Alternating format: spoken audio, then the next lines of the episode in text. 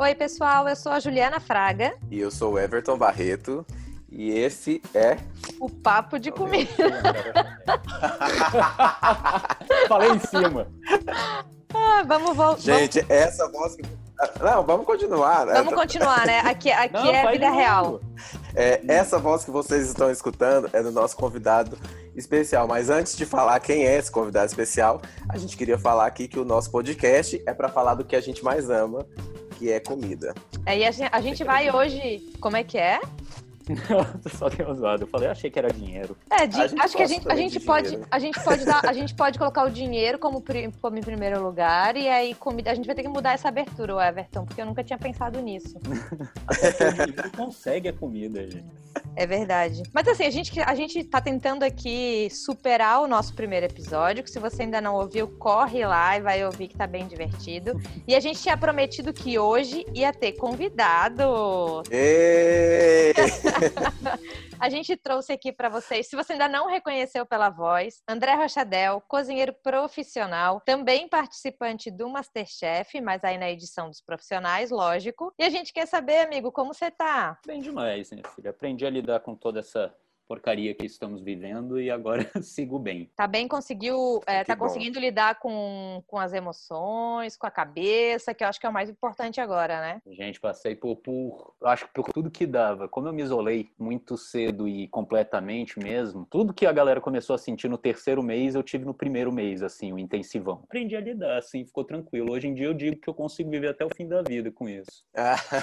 Nossa, Um que otimista! É real mesmo. Mas isso, mas isso tu acha que é porque tu é muito intenso em tudo e aí esse começo foi também na mesma loucura? Eu sou, eu sou extremamente regrado, né? Protocolar pra caramba. E quando eu vi a, a, situação e tudo, pra mim, ou você segue ou você não segue, entendeu? Não tem meio, Uhum. meio do caminho, não tem as concessões. Aí eu já me isolei completamente, fiz meus pais ficarem também isolados na casa deles, só que começou a dar ruim, né? Porque o meu, meu extravasar de de de estresse normalmente é, é bater perna. E aí eu não, não saía de casa, não, não andava na rua, e aí lascou tudo mesmo. Foi quando começou a dar os negócios. Por sorte, eu tenho tive a sorte de me manter empregado e conseguir pagar a terapia e etc.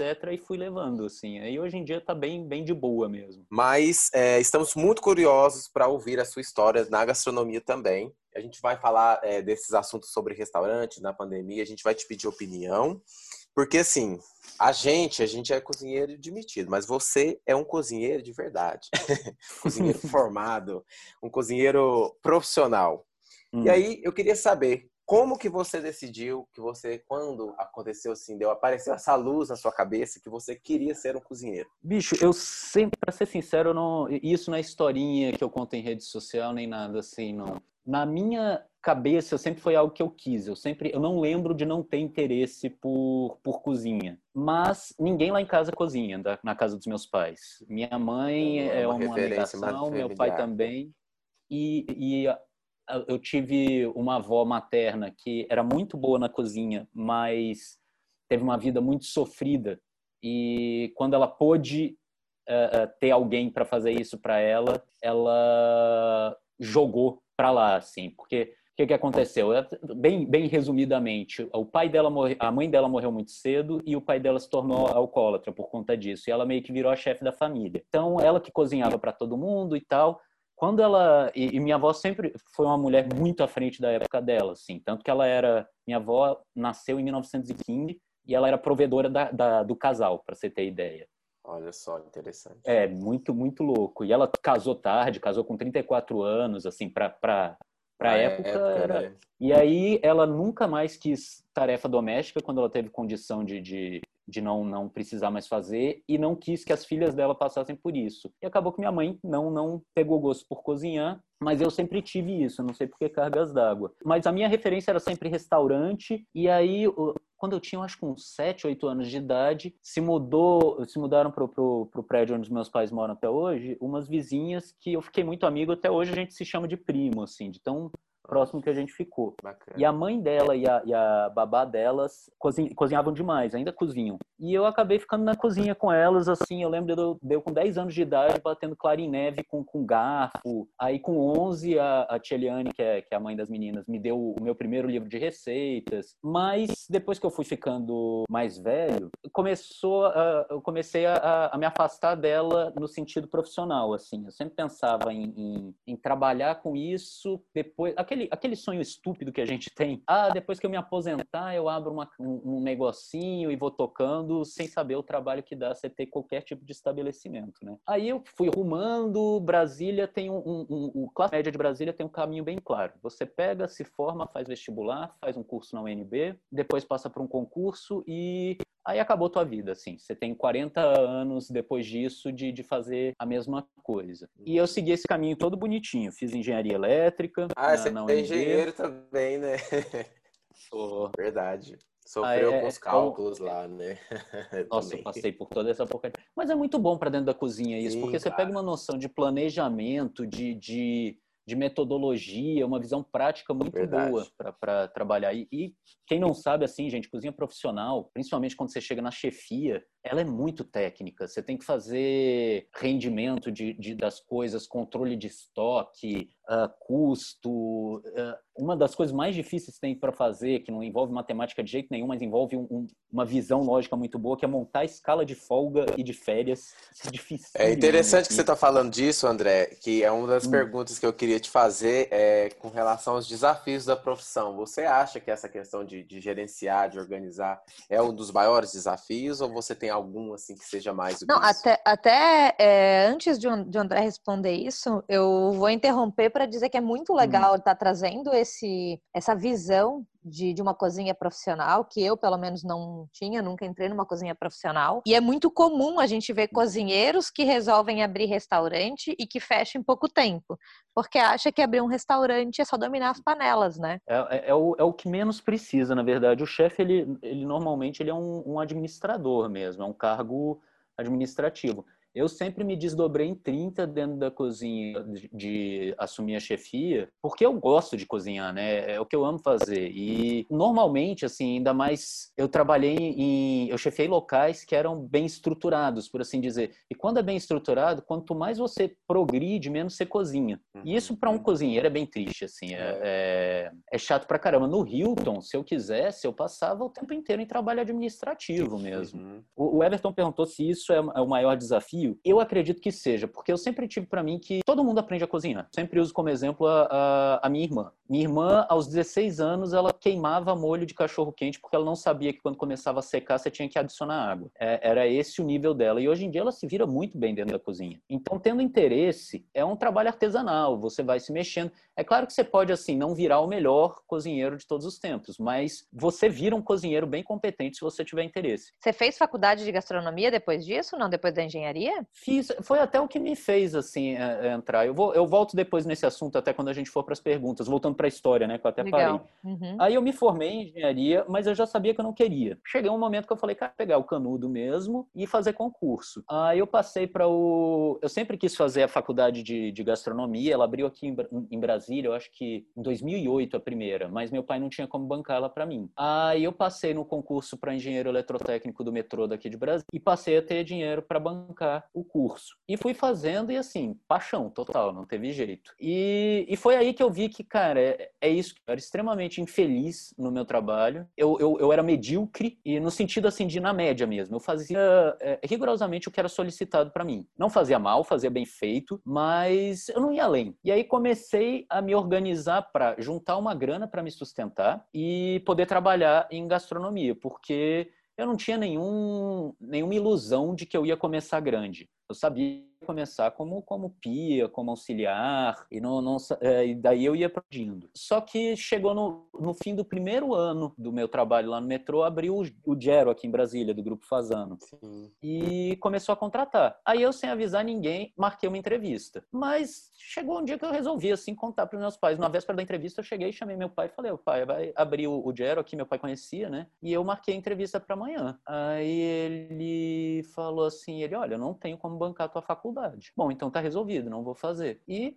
fui dormir. Para mim, eu só voltei ao meu plano dia. Eu trabalho aqui uns quatro anos, junto meu dinheiro e daí eu me banco. Ah, aí no dia seguinte eu acordei, aí meu pai, seis horas, daí meu pai já estava sentado na poltrona da sala. Normalmente ele acordava um pouquinho depois de mim e olhando nada assim. Daí eu dei bom dia para ele, daí ele olhou para mim e falou assim: "Faz a entrevista, eu me viro". Olha só. Ah, eu ah, que incentivo. Foi, foi bacana. Acabou Muito que o coitado bacana. nem conseguiu bancar, gente, porque deu mais ruim do que a gente esperava pro, pro meu pai. Mas, por sorte, a verba rescisória foi boa e eu consegui bancar o curso inteiro. Aí eu fiz a entrevista, obviamente eu era mega qualificado pro, pro, pro cargo, né, de, de, de auxiliar de cozinha e fui contratado. Depois eu fui descobrindo que eu fui contratado como uma brincadeira, porque eu tenho essa cara de playboy filha da mãe, sou moleque classe média mesmo, não tenho como negar isso, não, não tento fazer história sofrida. O pessoal ama fazer uma história sofrida aqui no Brasil. Eu não Sim. tento. Eu tive uma, uma vida eu não tive luxos, mas eu tive uma vida para lá de confortável. Eu, minha preocupação por muito tempo foi só estudar. Eu comecei a trabalhar lá, me jogaram direto no, no açougue, que é a pior parte. Porque você mexe com coisa. Você tem um volume muito grande de trabalho, você não tem nenhuma adrenalina, porque é só produção, e é tudo fedorento. E eu adorei. Caí para dentro, comecei a trabalhar e tal. Depois já estavam me puxando para as outras praças, todo mundo brigando por mim lá dentro. Em três meses eu cheguei no fogão. E eu não tinha noção da grandiosidade disso. E aí, em três meses eu tava no meio da bagunça e funciona. Isso que é bizarro, funciona. Aí eu passei algum tempo no Gero, aí eu pedi entendi. demissão, mas saí super bem até hoje com todo mundo. Aí eu comecei a trabalhar num café daqui de Brasília, chama La Boulangerie, e foi a, a minha primeira experiência com gerência mesmo, assim. Como era uma padaria, eu não era chefe, eu era gerente de produção. Aí lá eu comandei uma equipe relativamente grande, foi um, uma experiência maravilhosa, e eu saí de lá para finalizar a, a faculdade, porque eu vi que eu estava passando muito tempo dentro da cozinha e não estava aproveitando nada do curso e o curso era caro. Depois eu terminei, comecei a fazer evento aqui em Brasília. Disso eu pulei para um buffet que eu fiz com, com uma ex minha e com, com um amigo nosso em comum. Já recomendo a todo mundo, nunca trabalhe com alguém que você se relaciona.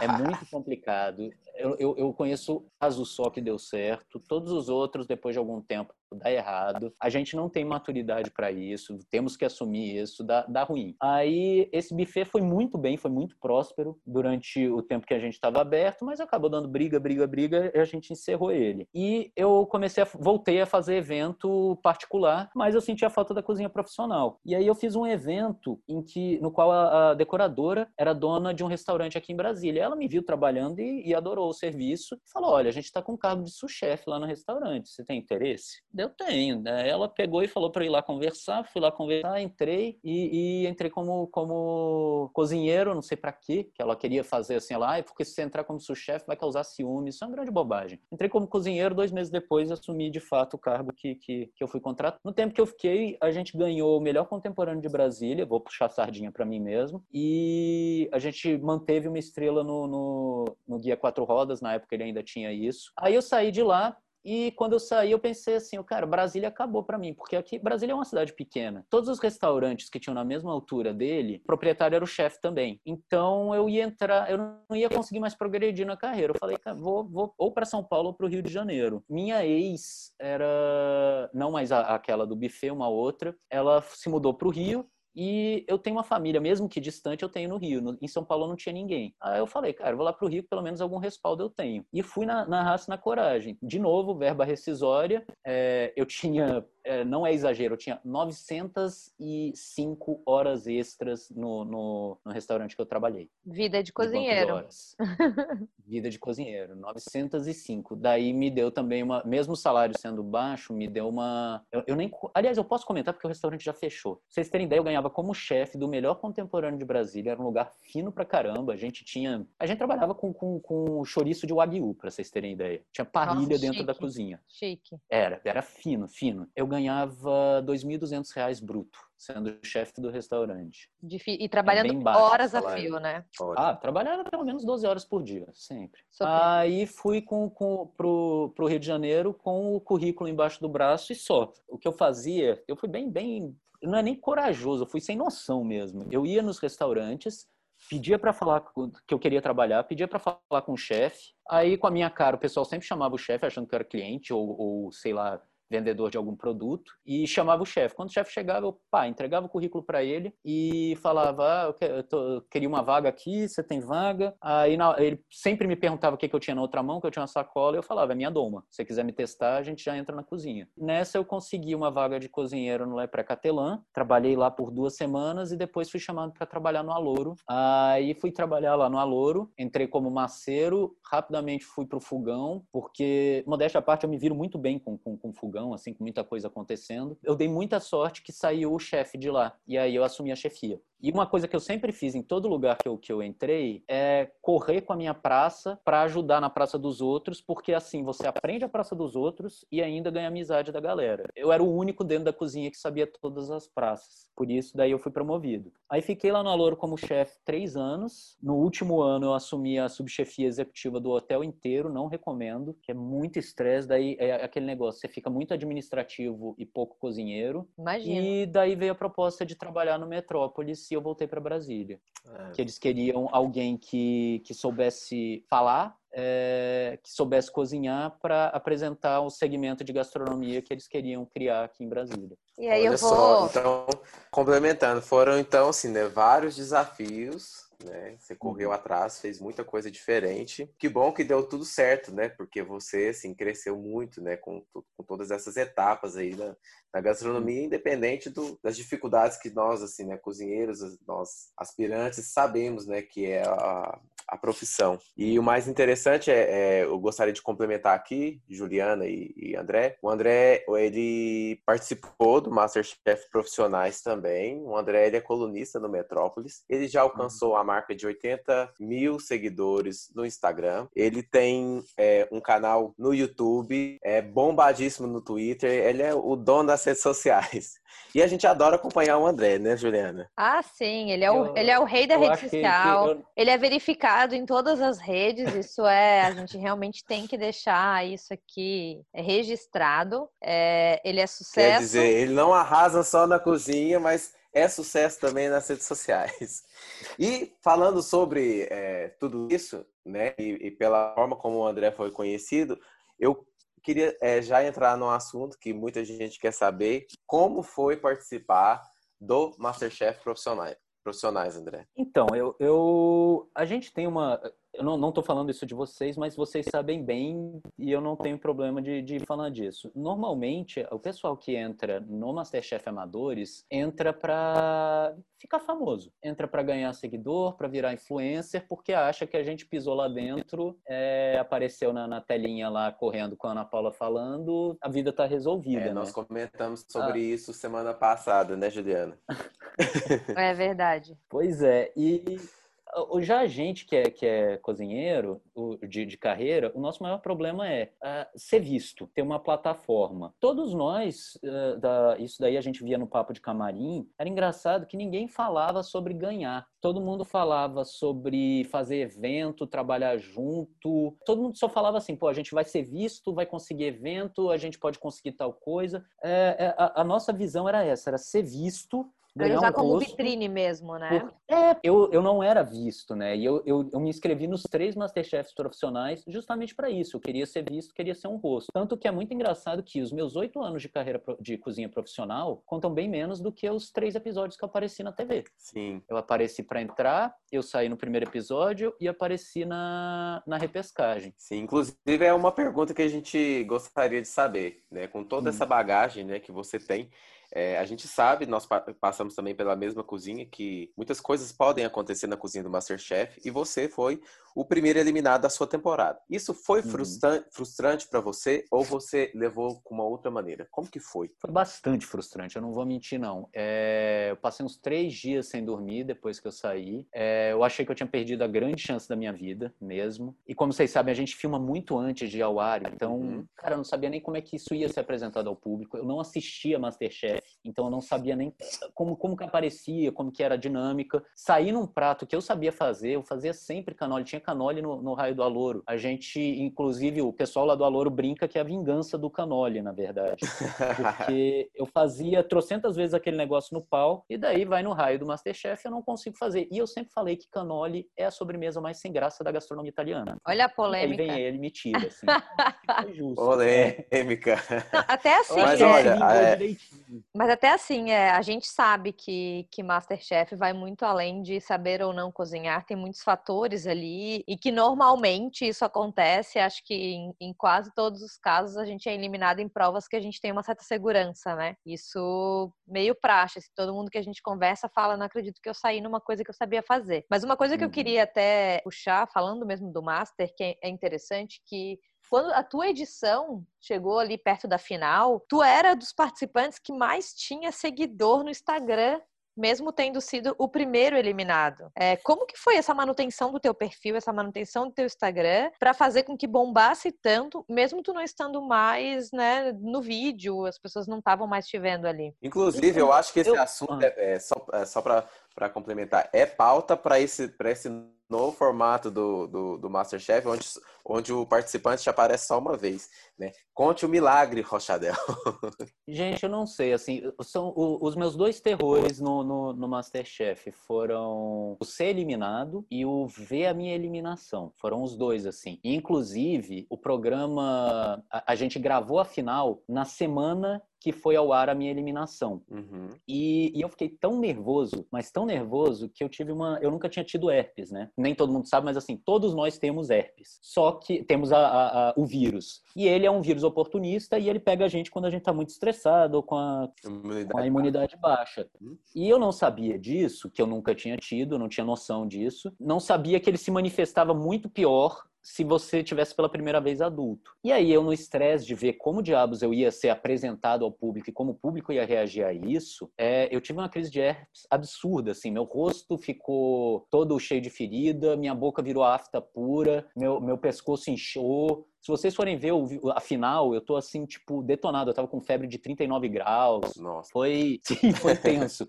Mas enfim, eu não sei o que diabos eu fiz nas redes sociais, assim. Eu sempre achei que todo mundo ia me odiar. Porque eu, eu, eu apesar de eu nunca falar sério, eu, eu brincar o tempo inteiro, eu não sorrio muito e eu sou muito irônico. Não é o tipo de humor que, que atinge todo mundo. E, além de tudo, eu tenho uma, uma, uma certa preguiça de gente, assim. Eu não sou muito sociável. Eu não...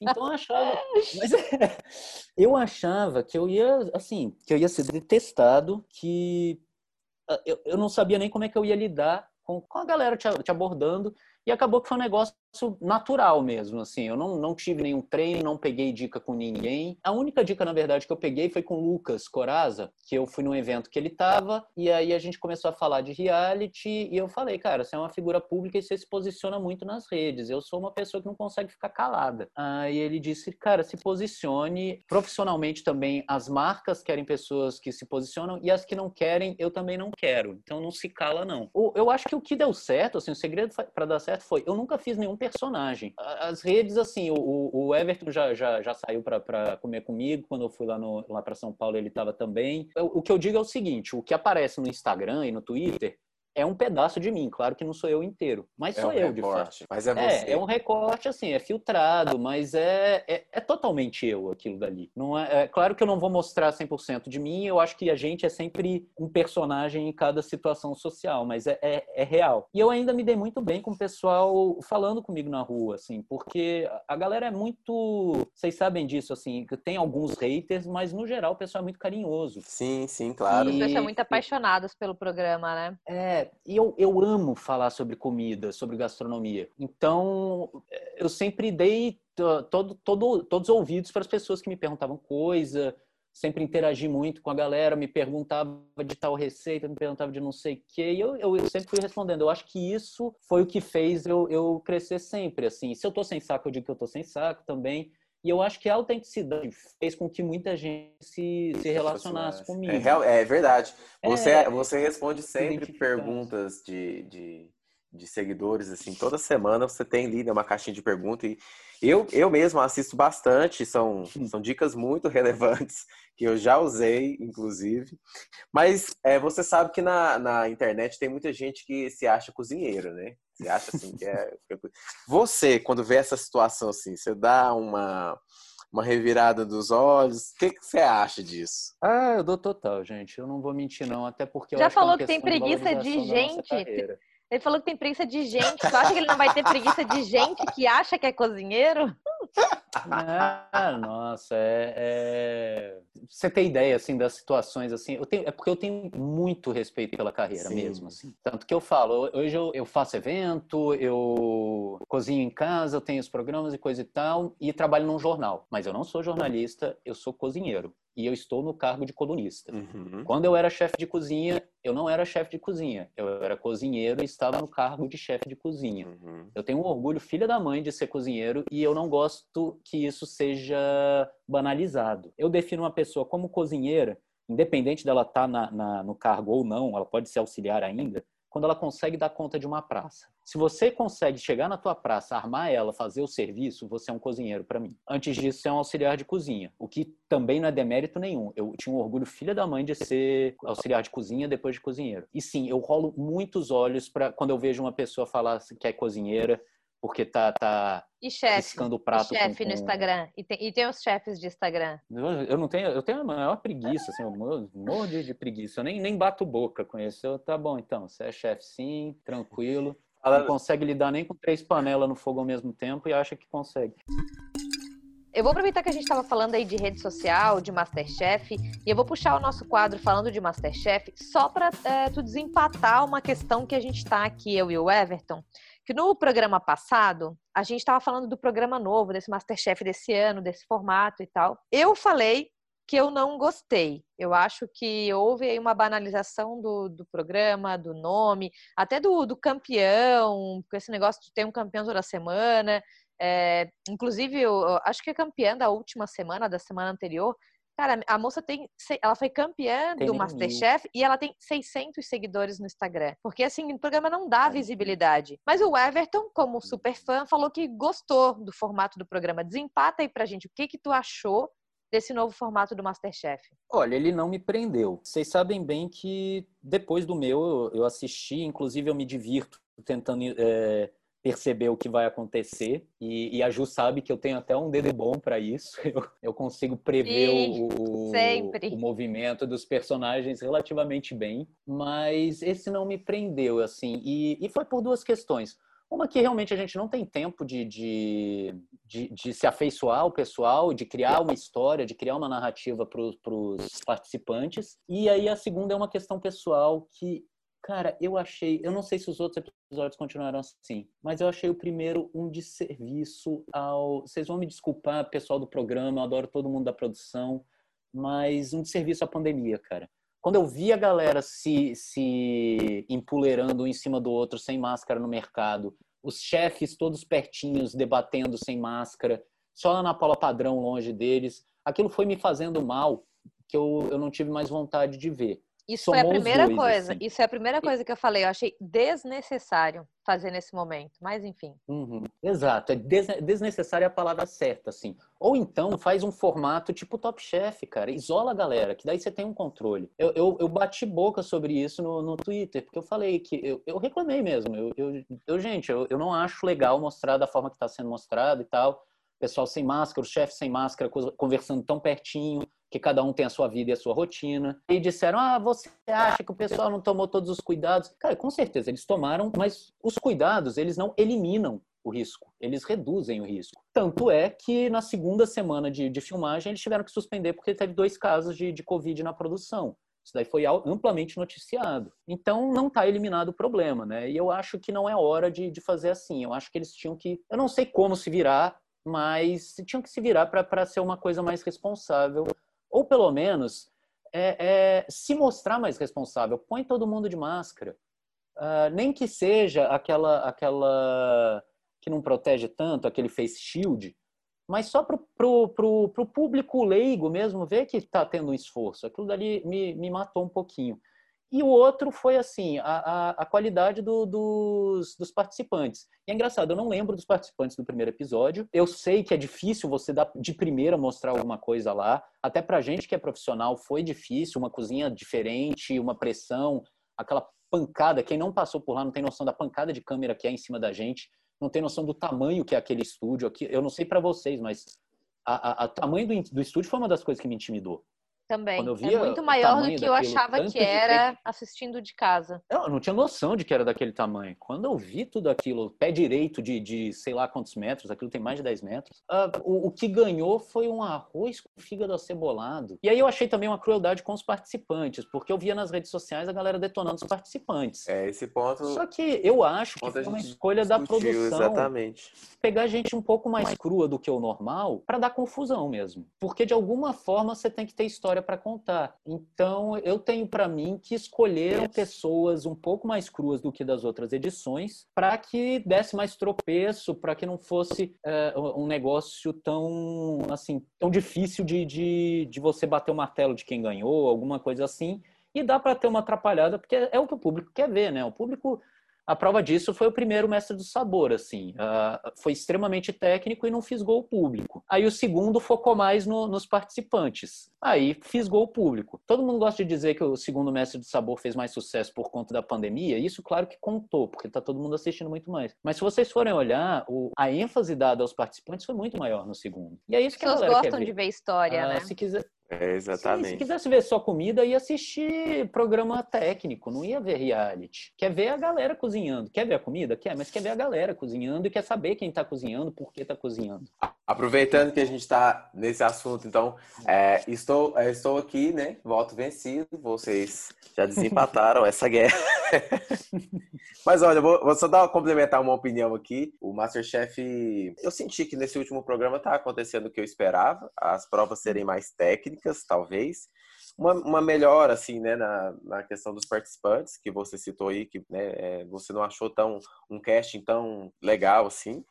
É, mas, mas é, é, injusto porque eu só vi um episódio, tá, gente? Sim, Pode sim. ser sim, que sim, nos, nos, próximos tenha aparecido. É, eu entendo a sua opinião, tipo assim, até um pouco concordo, né? Eu, quando eu dei a minha opinião que eu é, falei que gostei, na verdade eu tava esperando mais, né? Gostei em partes, mas assim, é, cada episódio que passa eu acho que estou me acostumando com o programa. E já que a gente está falando de assuntos polêmicos, é, a gente tem um, um, outro quadro que chama Aconteceu na Cozinha, onde a gente fala sobre novidades e assuntos que está acontecendo aí nos restaurantes, com chefes. E aí, o que, que aconteceu essa semana? É, essa semana nós vimos ah. uma, uma polêmica onde o chefe Eric Jacan até noticiou aí nas redes sociais dele, por conta daquele projeto, o projeto Ocupa a Rua, é, que é um projeto que tem um apoio aí da Prefeitura de São Paulo para flexibilizar os, os, restaurantes, colocar mesas nas calçadas. O que que uhum. acontece? Esse projeto acabou é, selecionando algumas, algumas ruas de São Paulo para poder fazer o piloto, né? E alguns restaurantes se acharam injustiçados, porque no meio né, da pandemia, é, onde muitos restaurantes fecharam, muita gente quebrou, muita gente teve que se reinventar com delivery, eles se sentiram injustiçados porque é, não puderam colocar também mesas né, e flexibilizar também seus restaurantes. E o chefe Eric Jacan tem o seu restaurante, seu novo restaurante na zona dos Jardins, em São Paulo, uhum. e foi impedido de colocar mesas e ele botou a boca no trombone. O que, que você acha dessa situação? Como é que está sendo em Brasília? Como é que está sendo a flexibilização dos restaurantes? Se está só em delivery, já está podendo frequentar? E sobre essa, esse projeto Ocupa Rua, o que, você acha dele? O que, você acha que poderia melhorar né, para os restaurantes agora, que provavelmente deve retomar é, nos próximos meses, e para retomar é, com mais gás, assim, para recuperar os, as perdas né, que nós tivemos aí na pandemia? Cara, é, é bem complicado. Aqui em Brasília está começando a reabrir. Eu, eu tenho duas visões em cima disso. Eu tenho a visão do mercado e eu tenho a visão do cliente. Assim, eu como como cidadão e como cliente, eu não recomendo que ninguém vá aos restaurantes, porque a não ser que você assim, tipo, eu se não tivesse cuidando dos meus pais, eu iria porque uh, o meu contato, medo é passar né? para alguém. Uhum. É, eu iria sozinho e daí eu iria e tudo mais. Eu não acho responsável, ainda mais no momento que a gente está na pandemia no Brasil inteiro, você não é necessário você ir nesse tipo de coisa. Esse é o ponto. Então não vá em algo que não seja necessário. Dito isso, eu não culpo de forma alguma e nem reprovo os donos de restaurante estarem querendo reabrir, porque são várias questões envolvidas assim. Quem não conseguiu, se, quem conseguiu se manter bem no delivery, tem um outro ponto que é o seguinte: os garçons. Garçom, ele tem um salário base extremamente baixo e cerca de dois terços do salário dele vem dos 10% da casa. Sim. Então, mesmo que o restaurante consiga se manter de forma uh, minimamente saudável e não demitir os garçons, esses garçons estão bem na merda. Então, eles precisam do movimento, eles precisam da, da dos 10% para complementar a renda, porque senão o cara está ganhando um terço do que ele ganhava. Uhum. Então, é, tem, tem, é, não tem certo e errado aí para mim. Na verdade, tem o errado, que o governo tinha que ter sido mais, mais responsável nesse, nesse caso. Tinha que ter feito como fez a França, como fez a Alemanha. Cara, não teve uma, uma redução de imposto para o empresário aqui. É um, é um absurdo isso. Então, os caras ficaram realmente numa situação complexa. O que eu estou falando para a galera é, evita aí, mas eu não reprovo ninguém de estar tá abrindo. Quanto ao caso do Jacan, eu vou ser bem sincero, vou comprar uma briga que eu acho que ele só reclamou porque ele não estava na patota. Que eu duvido que ele, tendo o, o, o espaço dele na. Se Jardins fosse contemplado para o piloto, ele não ia estar tá falando, ah, que sacanagem, a galera de Perdizes não está podendo abrir. Não ia. Uh, e outra, eu não acho injusto. Se você tem que pegar piloto, tem que pegar algum lugar. Você não pode testar na cidade inteira, porque você não tem como controlar. Então eu acho que foi prudente fazer dessa forma. Uhum. Tipo, ah, a gente vai fazendo uma pequena área para a gente conseguir fiscalizar para ver se dá certo. E se der certo, a gente expande para os outros. Porque não é, foi uma até, concessão. Até teve uma sugestão, eu não sei se foi do, do chefe ou de algumas pessoas que se sentiram prejudicadas, de que fosse feito um sorteio na cidade de uhum. São Paulo para poder fazer o piloto. Mas é, você acredita que isso não, não, não, seria viável por conta do, do movimento em si, das, das praças, dos bairros, do, das localizações, né? É, eu não sei, eu não sei qual foi o critério que eles usaram. Muito, muito provavelmente foi, foi lobby mesmo. Alguma área tinha mais mais influência, mas alguma tinha que começar. Então, cara, eu não, eu não acho tão errado. Porque não foi um negócio do tipo, ah, só aqui vai poder para sempre pronto. Não, cara, é assim, se aqui der é, certo, a gente claro vai que é um piloto, né? É, ficou claro que é, um, piloto, é um piloto, é por um tempo, vamos vendo o que vai dar, enfim. Sim, e outra, assim, não, nada foi retirado dos outros restaurantes, só foi adicionado alguns para testar. Então, é, não é como se ele dissesse assim, como se o, o, governo da cidade de São Paulo dissesse: olha, agora todos os restaurantes, menos esses daqui, vão ter que é, reduzir suas mesas. Não eles deram um espaço a mais para os outros restaurantes como teste. Não é, é, não é isonômico, não é, mas a gente não está numa situação é, em que tudo pode ser feito da forma perfeita. Eu, eu, não, eu não condeno a, a, situação, não, de verdade. assim. É claro que você não pode também postergar por muito tempo. Ah, a gente vai deixar em teste por um mês e meio, dois. Não, aí é sacanagem. Mas é, a partir assim. É deve, deve, surgir aí cenas dos próximos capítulos em breve. É, em uma, é duas semanas você vê que dá ou que não dá, pronto, daí você toca mesmo. Não, não tem jeito jeito. Eu vou mudar de quadro aqui, eu vou puxar o nosso Desandou a Maionese. O meu é bem rapidinho. Essa semana eu fui fazer uma torta, é, e aí fiz uma massinha, fiz uma sablé, e aí com preguiça de fazer os procedimentos do jeito certo, eu enfiei no forno. Ah. Ei, não me julga. Eu, eu enfiei no forno de qualquer jeito, e aí ela desceu inteira na assadeira e ficou a coisa mais horrível do mundo, e eu não tive coragem de postar. Pronto. Bolacha, bolacha tablê.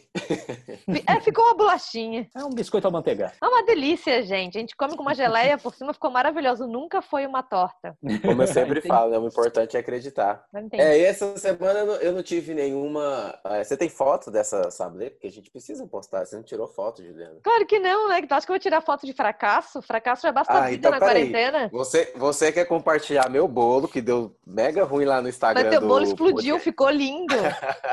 Inclusive, falando no Instagram, gente, quem não segue a gente lá, comida, papo de comida pode, pode seguir. A gente vai atualizar todos os assuntos que acontecem durante a semana. Vamos postar fotos de coisas que desandaram na cozinha. A primeira vai ser meu bolo, eu vou postar. É, já deve estar lá no Instagram agora.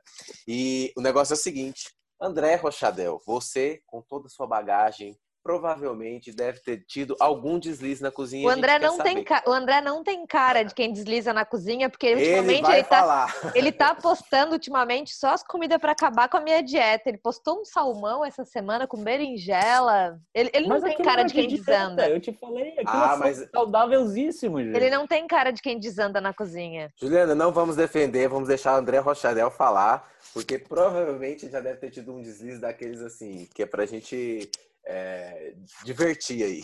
Deixa eu ver algum homérico que eu tenha tido assim na, na, na, carreira. Teve, teve alguns que não saíram como, como esperado. Já teve um programa do, do Merenda de Solteiro. Teve dois, na verdade, que eu tive que descartar, porque um eu, eu, eu esqueci mesmo. Porque o, o, Merenda a gente fazia da seguinte forma: a gente filmava numa tarde quatro a cinco programas. Então eu, eu, eu fazia tudo intercalado, sabe?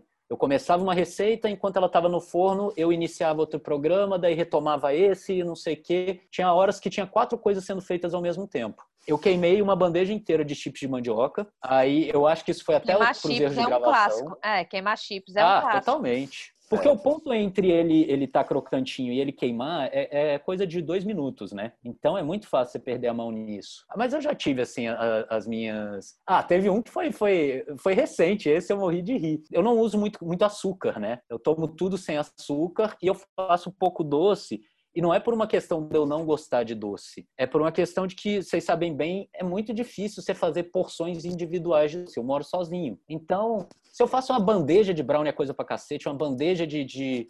Então eu não uso muito açúcar aqui em casa sempre tenho, mas eu não uso. E eu, eu, eu moro aqui, vai fazer três anos, eu chamei diarista, que normalmente eu limpo, mas quando sai do controle eu chamo uma diarista. Em alguma dessas vezes, a, a diarista achou ruim que eu estivesse guardando sal dentro do saquinho amarrado e colocou dentro de um pote que tinha alguma coisa branca, que era o meu pote de açúcar. E eu fiz numa live uma mousse de chocolate com sal no lugar do açúcar. Na Você live. não experimentou? na hora Não experimentei porque era o meu pote de açúcar. Como é que eu ia imaginar que ia ter sal no meu pote de açúcar? A gente está aqui para julgar só, somente julgar.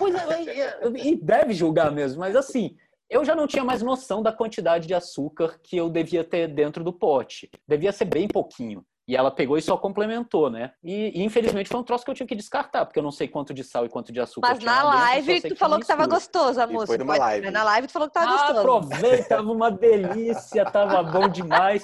Porque a textura ficou linda do troço. Mas, assim, na hora que eu pus na boca, cara, eu, eu, eu até assisti o vídeo, eu disfarcei super bem, que nem assim, nem a pupila mudou. Na hora que eu pus na boca, eu fiquei com aquela vontade de rir, assim. Mas eu só, ai, olha, deu super certo e tal. Mas não, o troço tava intragável. Era sal. Gente, ó, gente, uma boa dica para vocês aí que estão nos ouvindo, né? Se você quer, de uma certa forma, fazer uma receita mais fit, substitua o é, açúcar, açúcar pelo sal, dá super dá certo do mesmo jeito. Ele não engorda, mas ele adiciona a pressão alta. A pressão alta, a pressão alta fica ótimo. Aí eu já tive uma outra que foi para um evento de Dia dos Pais que eu tinha que fazer um ravioli verde. E eu nunca tinha feito, ironicamente, eu nunca tinha feito ravioli colorido. E eu não sabia, hoje em dia eu, eu sei, inclusive ensino para todo mundo, que Uh, o, o, segredo é você bater, seja lá o que for da cor que você quer, com os ovos ou com a gema antes de, de fazer a massa. E o que eu fiz foi extrair o verde de, de espinafre e usar ele como um pedaço da hidratação da massa. E acabou que eu tive uma pancada de raviolis marrons ao invés de verdes. ah, foi então, assim, não, não Faltou aquela sabor. aula de, de, de combinação de cores lá que a gente tem na escola, né? É, não, e não só isso. Quando você faz essa porcaria que eu fiz, a clorofila ela passa do ponto. Então ela fica. Ele, ele tava verde cru, e daí depois que cozinhou ficou marrom. Só que, como em lugar nenhum dizia que era verde, foi tranquilo, mas eu sabia que eu tinha errado. Ah, e aí, a, a, histórias ruins na cozinha, a gente númeras, gente. É. Normal, todo vocês mundo tem, né? três dias falando. Todo mundo tem. Uhum. Então eu vou Eu eu vou trabalhei puxar... sem água. Nossa, aí cozinhar sem água é triste, hein? Uhum. Eu vou puxar para o nosso, o nosso último quadro aqui, que eu vou deixar hoje com o Rochadel, que é o nosso melhor que chocolate. Eu quero que tu deixe para o pessoal uma dica de um filme, uma série, um livro, algo que tu tenha assistido ou lido recentemente, ou até algum canal no YouTube. Se quiser deixar o teu canal no YouTube como dica para o pessoal também, é, para se entreter nesse período de pandemia, o que, que você indica para a galera? Gente, eu tô, ó, eu vou indicar duas coisas. Uma que, que eu não esperava que fosse tão bacana, que é o canal da gente no Twitch. Quem não conhece o Twitch é uma plataforma de streaming. A, a gente é o primeiro canal, chama Rango TV, é www.twitch, é T-W-I-T-C-H, twitch.tv barra Rango TV. A gente vai deixar junto. o link lá no nosso, no nosso Instagram. Isso. E a, a gente tá com vários segmentos, inclusive foi o que foi uma das coisas que me trouxe ânimo para. Eu sabia que eu estava meio mal na pandemia, que eu não cozinhava mais. E esse apresentar esse negócio me trouxe o, todo o ânimo de volta, assim, que é juntar as duas coisas que eu mais gosto de fazer, que é ensinar. Que mesmo quando eu estava assim dentro da cozinha, eu adorava ensinar tudo que, que, que eu sabia e, e, e cozinhar. Então, os dois juntos para mim são muito legais. E o, o, o canal tá muito legal, a interação tá muito bacana. Mas enfim, essa é a dica que eu dou do, do Twitch. E outra dica que eu dou, que eu acompanho muito de perto, é um perfil do Instagram Instagram que participou do Final Table, que é o, o, Rafa, eu acho que é Rafa F. Gil. Deixa eu ver aqui. Cara, ele quase todo dia tem uma receita nova e é, ele é muito simpático e ele cozinha e ele faz com a filhinha dele. Então é um negócio gostoso de se ver e as receitas são muito legais, vai desde coisa profissional até tipo pudim. É Rafa F. Gil, chefe Rafa Gil, que todo ele já tá com, com sei lá quantas receitas de, que ele foi fazendo durante a pandemia e é muito legal acompanhar ele. Os pratos todos ele faz uh, passo a passo e eu acho que é uma, uma, Boa uma dica, vou seguir. Estou procurando aqui também já. Segue, segue que vale A gente demais. vai deixar o perfil dele lá no nosso Insta. Rochadel, hum. primeiro quero te agradecer a participação, a presença aqui. Foi muito legal o bate-papo, foi muito legal te conhecer um pouco melhor. É, a gente vai deixar as tuas redes sociais lá no nosso Instagram. Fala pra gente também, você tem canal no YouTube, é, passa o teu, como é os teus arrobas aí no Twitter, no Instagram, para o pessoal já te seguir? Hum, bora lá, então. No, no Instagram é andré.rochadel. No Twitter é andré underline rochadel. No YouTube, infelizmente, o canal não está sendo alimentado. Eu tenho que até. Mas se, chama, se, se colocar lá merenda de solteiro, já aparece teus vídeos, né? É, mas mudou o nome do canal. É, se você é, jogar merenda é intervalo solteiro, ainda ele, não? Hum. Ele era intervalo, mas salvo engano, ele trocou para tipo intervalo metrópolis. Eu tenho que ver isso. Tô entrando mas aqui a gente, agora. A gente buscando merenda de solteiro, a gente acha teus vídeos lá, é, né? Receitas, dicas ótimas. Tudo. E aí eu quero te agradecer esse bate-papo. O Everton tá aí ainda? O Everton caiu? Estou, não, estou aqui, é claro. Eu tô aqui distraído com tanta indicação. É o seguinte, eu gostaria também de agradecer, André, muito obrigado. É, eu fico muito feliz né, da sua participação conosco. É, a gente já te segue há um bom tempo, já troca figurinhas aí né, na, nas redes sociais. Aprendo muito com você, com as suas dicas. E eu espero que as pessoas também que estejam escutando aprendam. E mais uma vez, muito obrigado. E a gente vai cruzar por aí nas redes ou depois que essa pandemia acabar para a gente cozinhar junto, para a gente experimentar da sua comida. E Verdade. Vocês nunca, eu nunca cozinhei para vocês. Não, a gente é... vai, a gente acabando essa pandemia aí, a gente vai marcar um grande encontro.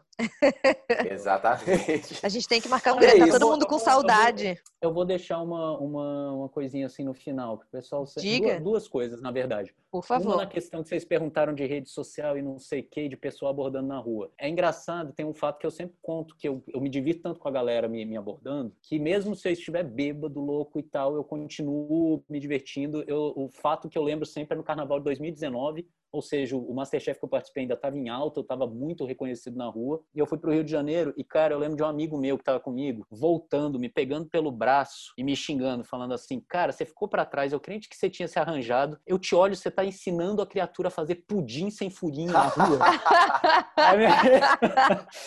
Adorei. Real, eu tava.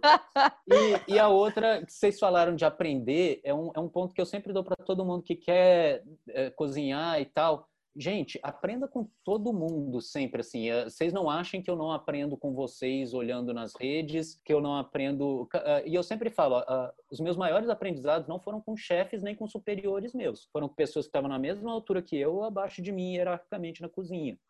Então, todo mundo. Cozinha é, é trabalho manual, então tem 16 mil jeitos de fazer cada receita, cada técnica. Então, sempre, cara, nunca diga que você sabe fazer alguma coisa. Você sabe fazer uma versão dessa alguma coisa. Então, sempre tem alguma coisa para aprender. Uh, em todo mundo. Não tenham essa soberba de, ah, aquela pessoa ali só, só cozinha em casa, eu já tenho dois anos de cozinha, eu não vou olhar ele. olha, que você tem a aprender com ele também. É, acho, que, acho que é legal essa dica. Acho que tem muita gente legal fazendo um conteúdo bacana também na internet. É importante ter essa humildade aí que você falou para estar tá sempre aprendendo.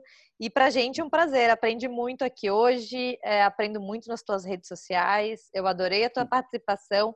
Nossas redes também estão abertas Foi aqui 10, quando você quiser também. voltar, quando você quiser voltar aqui no podcast. Espero que o pessoal de casa também tenha gostado tanto quanto a gente. Essa Sim. conversa aqui vai ficar um programa bem longo, do jeito que vocês pediram, do jeito que vocês gostam. Gente, pessoal, meninos, adorei. Adorei conversar com vocês. Muito bom ter esse contato agora, que a gente está mais, todo mundo, cada um nas suas casas. Muito gostoso conversar. Obrigada ah, é, de verdade. O Everton. Eu agradeço o convite, gente. Obrigadão, obrigado. Foi? Não, só tinha dito que eu agradeço o convite, foi bem bacana. Primeiro podcast que eu, que eu participo, eu não tinha noção de como é que funcionava e, e foi bem legal. Valeu pelo convite e volto mais vezes quando vocês quiserem, é só chamar.